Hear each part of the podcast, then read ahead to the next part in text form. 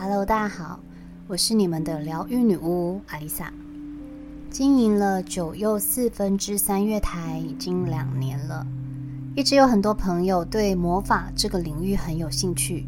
之前我开设了这个频道，是针对魔法跟购买仪式包的操作内容为主，但也不知道为什么，可能太久没有使用，所以有大半年的时间，这个频道居然不见了。但我已经没有办法登入新增节目，也就这样荒废了。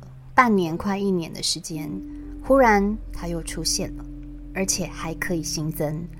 所以这个频道我会针对魔法操作分享一些魔法概念，希望可以帮助对魔法初心者找到最适合自己的方式。以下我先来回答几个最多人问我的问题：第一，是不是麻瓜就没有启动魔法的能力？其实魔法就在我们的意念中，你相信它就存在，就跟吸引力法则一样。不管做什么魔法，意念是最重要的。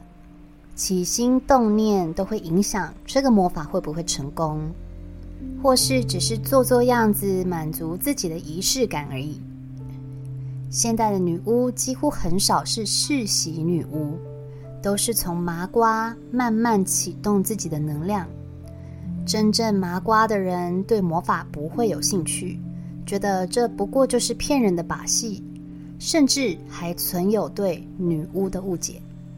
当你今天点进来听这一集，我就不觉得你是麻瓜了。第二，祭坛一定要样样俱到吗？我的空间很小，是不是就不能摆设祭坛了呢？摆设祭坛就是对自己的仪式感。即使再怎么小的空间，只要有心，风、火、水、土四大元素其实非常好取得。再没有空间，一个五角星的图样也能代表四大元素。第三，四大元素是什么？严格来说，其实是有五大元素的。四大元素是在物质上可以轻易取得，第五大元素就是空。也就是 spirit 自己的灵性，风元素我习惯用熏香、精油香氛或是线香，它代表着人的创造力、沟通力、思维能力、社交能力，也代表理性的一面。缺乏风元素会让你与人之间的情感连结较封闭。或是在沟通上，时常会出现鸡同鸭讲或心口不一的状况。火元素，我当然就会使用蜡烛，它代表执行力、行动力。因此，当你启动火元素，你会将专注力放在想要完成的目标上。缺乏火元素的人，总是想的比做的多，懒得做，或是。没有跨出第一步的勇气或动力。水元素最简单啦，用一碗水就可以了。它代表着情绪、情感的流动与连结，也就是人的感性面。缺乏水元素的人，比较难用同理心去感同身受他人的想法，有时候会让人觉得不近人情。相反的，则是过于感情用事。土元素，我会使用矿石、水晶或盐巴，它代表自制力、沉稳、务实、想法缜密，不会做出冲动的决定。当火元素加上土元素，也就是行动力加上务实的态度，步步朝目标前进，就会比一般人更容易取得成功。听起来有没有觉得？这其实就是四大星象啊！这四大元素就是黄道十二宫的基础。什么是黄道十二宫呢？黄道带代表行星在天体上路径移动的区域，而黄道十二宫是黄道通过的十二个星座。因此，这四大元素涵盖了十二星座的特征。也就是我们每个人都应该要从中取得平衡的元素。所以我们会在祭坛上摆上四大元素的象征物。四大元素在很多方面都是魔法的核心。更细来说，每一个方位（东南西北）是由不同的自然界神灵、不同的季节、不同的元素所代表。身心灵与魔法的连结是很强大的，不管是哪一个元素，不管是哪个人格特质，只要取得平衡，也才能启动正向的魔法。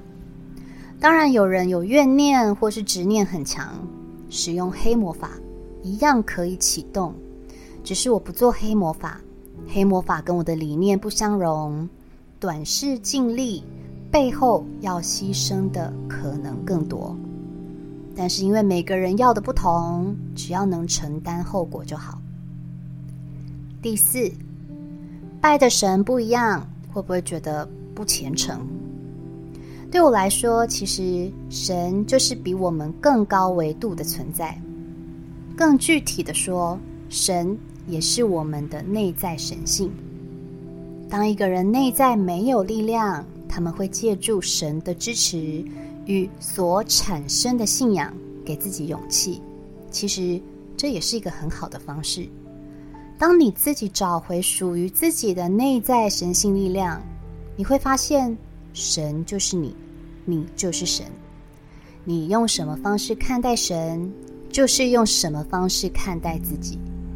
就好比说，如果你不相信神，也等于在你内心深处。其实你是不相信自己的，你觉得拜不同的神好像会不虔诚，也代表着你的内心也许是个接纳度不高的人，害怕别人不忠诚，害怕别人背叛你。我在不同的仪式拜不同的神，因为我在不同的意图里想找到那方面神性的自己。例如，我想要祈求丰盛。我就会连接 Lakshmi 吉祥天女，那也是我潜意识中感觉丰盛的自己。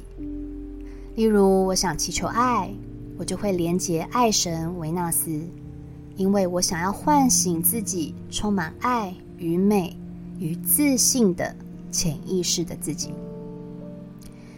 但是，没有人会在做仪式或是在跟神连接的时候拿自己的照片吧？其实他们都是我们，所以根本没有不虔诚的问题哦。第五，女巫最常连结的神灵有哪几位？除了麋鹿的守护神大梵天神跟象神之外，每个月我如果有时间，我一定会做新月跟满月仪式。新月女神戴安娜给我带来智慧，满月女神黑卡特。快很准的帮我断舍离，在与他们连接时，我也看见不同的自己，跳脱原本的思维，不让自己在同一滩死水里无限轮回。而且月相的变化就在我们的头顶上，当你偶尔抬头看看月亮，就可以感受到被女神守护的感觉，那种感觉是很温暖、很贴近的。大地母亲也是我觉得自己不接地气、心情飘忽不定、静不下来的时候会连接的女神。在萨满仪式中，大家会称她帕查妈妈，也有人称她为盖亚。在中国神灵中，她也是地母。我会请她帮我平衡海底轮，并且给大地母亲一个祝福与拥抱。感谢他无条件的吸收了我们这么多的废能量与心灵上的杂质。这个祝福就是一个给予的意念。当你真心给予，你就会得到更多，不管在心灵上或是在物质上。但是注意哦，不是为了要得到更多才去给予哦。顺序不一样，也会导致结果不一样。每个人都有自己比较有感的神灵，跟哪一位神连接比较好？其实没有正确答案，你的感觉就是答案。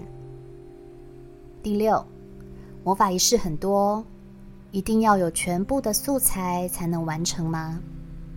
其实素材都是可以互相替换的，但是所有的素材都照着大自然宇宙法则走。每种植物都有自己的属性，例如它们有所属的魔法性质，有的是吸引财富，有的是吸引爱。有的则是所属的行星性质不同，元素不同。只要拿捏好属性，素材都是可以互相替换的。这部分我推荐一本书，史考特·康宁汉的《魔药学》，内容很适合初心者，也是很多女巫在调药草的圣经。第七。仪式一定要照着书上做吗？其实我并不会照其他女巫的仪式做法做魔法仪式。有些素材真的不好取得，例如铁屑、铁的屑屑啦，谁会去收集这个啦？我也不属于任何一个学派，所以有朋友问我我是哪一个派系，我都会回答我是独修女巫。一部分药草女巫，一部分占卜女巫，一部分月亮女巫，再加一点点萨满。但我绝对不是厨房女巫。有人喜欢做菜，就很有可能会成为厨房女巫；有人喜欢跟大海连接，就很有可能发展为海洋女巫；有人对占星有兴趣。也许她也是待开发的星象女巫，直觉会自然给我们方向。但是要成为女巫，一定要有强大的求知欲与丰富的想象力，也就是在意念中注入画面。这也是咒语的力量。所有魔法仪式都没有一定的公式，如我刚刚所说，不管是什么魔法。最重要的是意念。如果你意念不清楚，许的愿也不清楚，就会影响到结论。像我有个学员曾经来我这里做许愿仪式，他说他希望可以换车。过没多久，他的确是换车了，但他是因为车子被撞了，不得不换车，而他又没有保险，所以这个愿望。严格来说是实现了，只是注入的意念只在于换车，并没有加入自己是因为丰盛才换车的意念。结局可是相差十万八千里。还有一个例子，是一个学员许愿，希望身边的小人可以远离他。没多久，发现男友其实已婚。被骗了一年多，还让自己扯上了官司，但还好，最终没有太大的损失。至少他看清了事实，远离了这个充满谎言的关系。其实是福是祸，我们很难界定，但你要相信，一切都会是最好的安排。即使愿望没有实现，也不用太沮丧，也许是方向错误。许的愿望会给你带来更多困扰，没有实现对你才是最好的。以上是最多人问女巫的几个问题。每一次的魔法仪式都是在跟自己的内在做连接，问自己为什么想要，问自己这个愿望的背后你是如何希望自己的人生过得更好，问自己这个仪式。可以给你带来什么样的成长或帮助？如果只是为了想要而许愿，那么这个意念就只停在物质与关系的层面，它无法更深的帮助你追根究底，发掘自己真正需要的是什么。魔法就很容易与我们的内在连接产生断层，自然产生不了太大的作用。人人都可以是魔法师，因为我们与生俱来就有这样的能力。老话一句，只要你相信，它就存在。只要观念正确、意念明确，魔法就会产生效应。不管是哪一个派系，这个概念都是相通的。毕竟，我们的身体本身就是宇宙的缩影。宇宙有很多不同的行星系统，我们人体也有不同作用的系统。心念会影响身体的运作。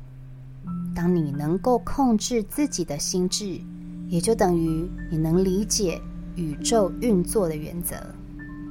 我们运用自然能量协助自己与这个世界来连接，达成平衡和谐的状态，启动魔法与内在的潜能。所以你说魔法有什么难的？是要跨出相信自己的力量这一步。才是最难的。接下来，既然这个频道又可以开始使用了，女巫会不定期的在这里分享一些魔法的相关讯息。喜欢魔法的朋友，别忘了追踪这个频道哦。我是阿丽萨，我是你们的疗愈女巫，我在九又四分之三魔法月台等你。